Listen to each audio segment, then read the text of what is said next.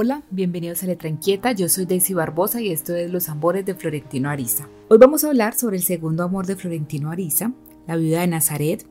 Llega a la vida de Florentino en un momento bien trascendental. Él no sabe qué hacer con su vida, acaba de regresar del viaje donde perdió la virginidad, un viaje fallido porque él pensó que nunca iba a regresar al lugar donde conoció a Fermina Daza, pero lo que hizo fue que se devolvió en el mismo barco. Este viaje, este regreso, le trae entonces varios cambios en su vida. Decide dejarse el bigote de puntera engomada que lo acompaña durante el resto de su vida. No vuelve a trabajar en la empresa del telégrafo y decide entregarse a leer folletines de amor que aprende de memoria. También deja el violín. Todos esos cambios entonces son bien significativos para su vida y ahí aparece entonces la viuda de Nazaret. La viuda de Nazaret llega a la casa de Florentino Ariza una noche en que su casa fue destruida por un cañón.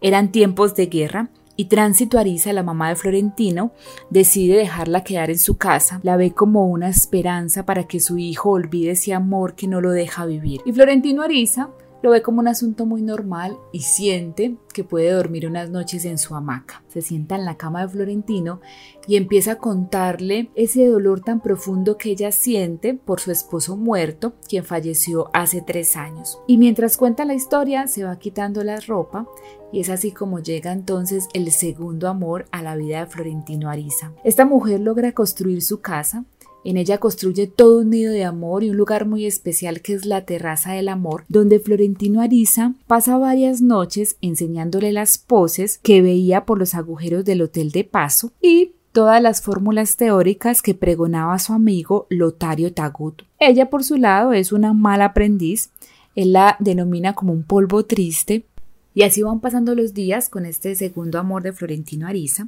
y una noche empieza a hablar dormida y él se va yendo y le va preguntando en medio del sueño y se da cuenta de dos cosas. Primero, que ella no se quiere casar con él. Segundo, que está ligado a él por una gratitud inmensa. Este amor se va terminando poco a poco y sin dolor. Y contrario a lo que Tránsito Ariza esperaba, que fuera un amor estable, ambos lo aprovechan para lanzarse a la vida. Y mientras la vida de Nazaret disfruta de su cuerpo y de sus nuevos placeres y de sus nuevos amores, Florentino descubre un método de seducción infalible en un hombre como él, taciturno y escuálido, y además vestido como un anciano pero tiene dos cosas a favor. Tiene un ojo certero que de inmediato sabe cuál es la mujer que lo está esperando y el segundo es que ellas lo identifican de inmediato como un solitario necesitado de amor y esas únicas armas lo llevan entonces a librar batallas de amor que registró en un libro que fue llevando con el rigor de notario donde lo que hace es empezar a nombrar a todas las mujeres que pasaron por su cama. Este libro se llama Ellas la primera anotación que hace en este libro es la viuda de Nazaret, y 50 años más tarde, cuando Fermina Daza queda viuda, Florentina tenía 25 cuadernos con 622 registros de amores continuados, aparte de todas esas aventuras fugaces que no merecían ninguna nota de caridad. Ya les resumí la historia de este segundo amor, Ahora los invito a escuchar algunos fragmentos para que escuchemos la historia como la narró Gabo. Andaba al garete, sin saber por dónde continuar la vida, una noche de guerra en que la célebre viuda de Nazaret se refugió aterrada en su casa, porque la suya había sido destruida por un cañonazo durante el sitio del general rebelde Ricardo Gaetano Beso. Fue Tránsito Ariza la que agarró la ocasión al vuelo y mandó a la viuda para el dormitorio del hijo, con el pretexto de que en el suyo no había lugar, pero en realidad con la esperanza de que otro amor lo curara del que no lo dejaba vivir. Florentino Ariza no había vuelto a hacer el amor desde que fue desvirginizado por Rosalba en el camarote del buque y le pareció natural, en una noche de emergencia, que la viuda durmiera en la cama y él en la hamaca. Pero ya ella había decidido por él. Sentada en el borde de la cama donde Florentino Ariza estaba acostado sin saber qué hacer, empezó a hablarle de su dolor inconsolable por el marido muerto tres años antes, y mientras tanto iba quitándose de encima y arrojando por los aires los crespones de la viudez, hasta que no le quedó puesto ni el anillo de bodas. Se quitó la blusa de tafetán con bordados de mostacilla y la arrojó a través del cuarto en la poltrona del rincón. Tiró el corpiño por encima del hombro hasta el otro lado de la cama. Se quitó de un solo tirón la falda talar con el pollerín de volantes, la faja de raso del liguero y las fúnebres medias de seda. Y lo esparció todo por el piso hasta que el cuarto quedó tapizado con las últimas piltrafas de su duelo. Lo hizo con tanto alborozo y con unas pausas tan bien medidas que cada gesto suyo parecía celebrado por los cañonazos de las tropas de asalto que estremecían la ciudad hasta los cimientos. Florentino Ariza trató de ayudarla a soltar el broche del ajustador, pero ella se le anticipó con una maniobra diestra pues en cinco años de devoción matrimonial había aprendido a bastarse de sí misma en todos los trámites del amor, incluso sus preámbulos, sin ayuda de nadie. Por último, se quitó los calzones de encaje, haciéndolos resbalar por las piernas con un movimiento rápido de nadadora, y se quedó en carne viva. Tenía 28 años y había parido tres veces pero su desnudez conservaba intacto el vértigo de soltera. Florentino Ariza no había de entender nunca cómo una ropa de penitente habían podido disimular los ímpetus de aquella potranca cerrera que lo desnudó sofocada por su propia fiebre, como no podía hacerlo con el esposo para que no la creyera una corrompida, y que trató de saciar en un solo asalto la abstinencia férrea del duelo, con el aturdimiento y la inocencia de cinco años de fidelidad conyugal. Antes de esa noche y desde la hora de gracia en que su madre la parió, no había estado nunca ni siquiera en la misma cama con un hombre distinto del esposo muerto. No se permitió el mal gusto de un remordimiento.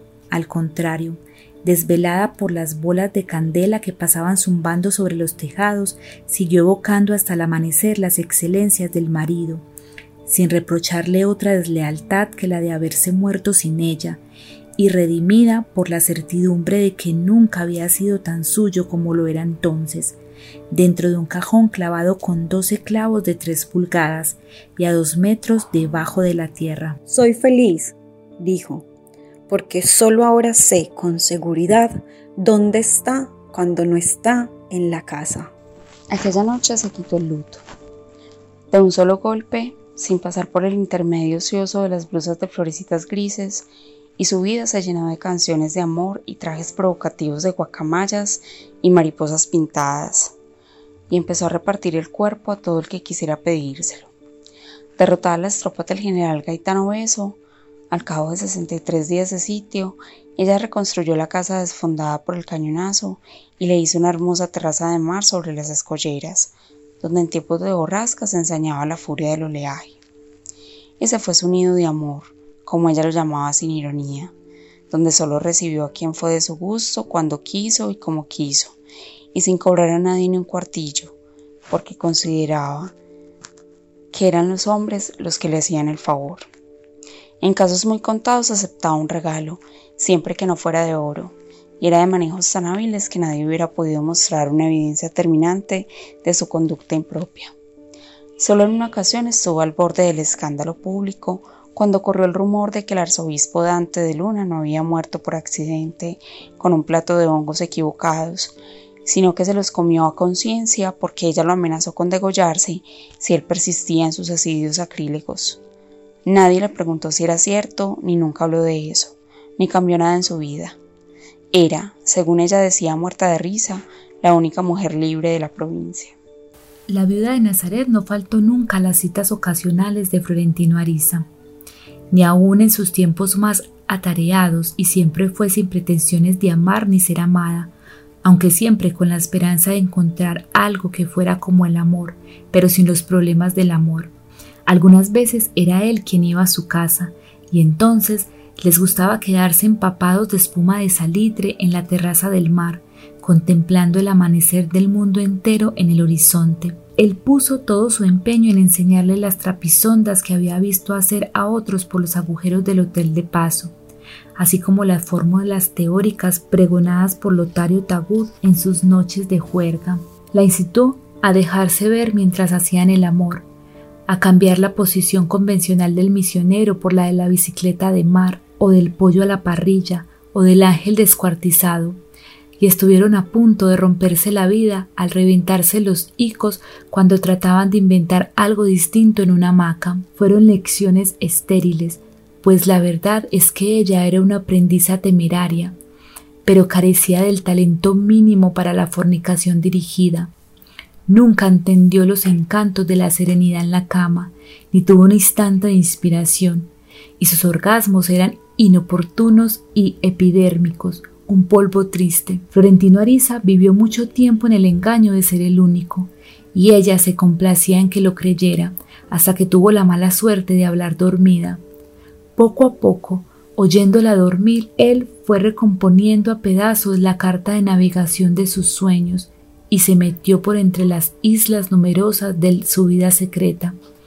Así se enteró de que ella no pretendía casarse con él, pero se sentía ligada a su vida por la gratitud inmensa de que la hubiera pervertido.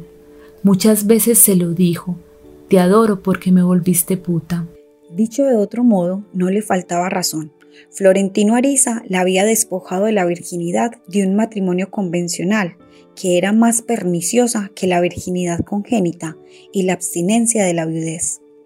Le había enseñado que nada de lo que se haga en la cama es inmoral si contribuye a perpetuar el amor. Y algo que había de ser desde entonces la razón de su vida. La convenció de que uno viene al mundo con sus polvos contados y los que no se usan por cualquier causa, propia o ajena, voluntaria o forzosa, se pierden para siempre. El mérito de ella fue tomarlo al pie de la letra. Sin embargo, porque creía conocerla mejor que nadie, Florentino Ariza no podía entender por qué era tan solicitada una mujer de recursos tan pueriles, que además no paraba de hablar en la cama de su congoja por el esposo muerto. La única explicación que se le ocurrió y que nadie pudo desmentir fue que la viuda de Nazaret le sobraba en ternura lo que le faltaba en artes marciales empezaron a verse con menos frecuencia a medida de que ella ensanchaba sus dominios y a medida de que él exploraba los suyos tratando de encontrar alivio a sus viejas dolencias en otros corazones desperdigados y por fin se olvidaron sin dolor. A mí me encanta esta historia. Me gusta cómo finaliza la viuda de Nazaret eh, conociendo su cuerpo y experimentando. Me gusta todas las posibilidades que hay en ese amor y cómo los dos se transforman a partir de él. Los esperamos en el tercer episodio, donde les contaremos ese tercer amor de Florentino Ariza. Chao.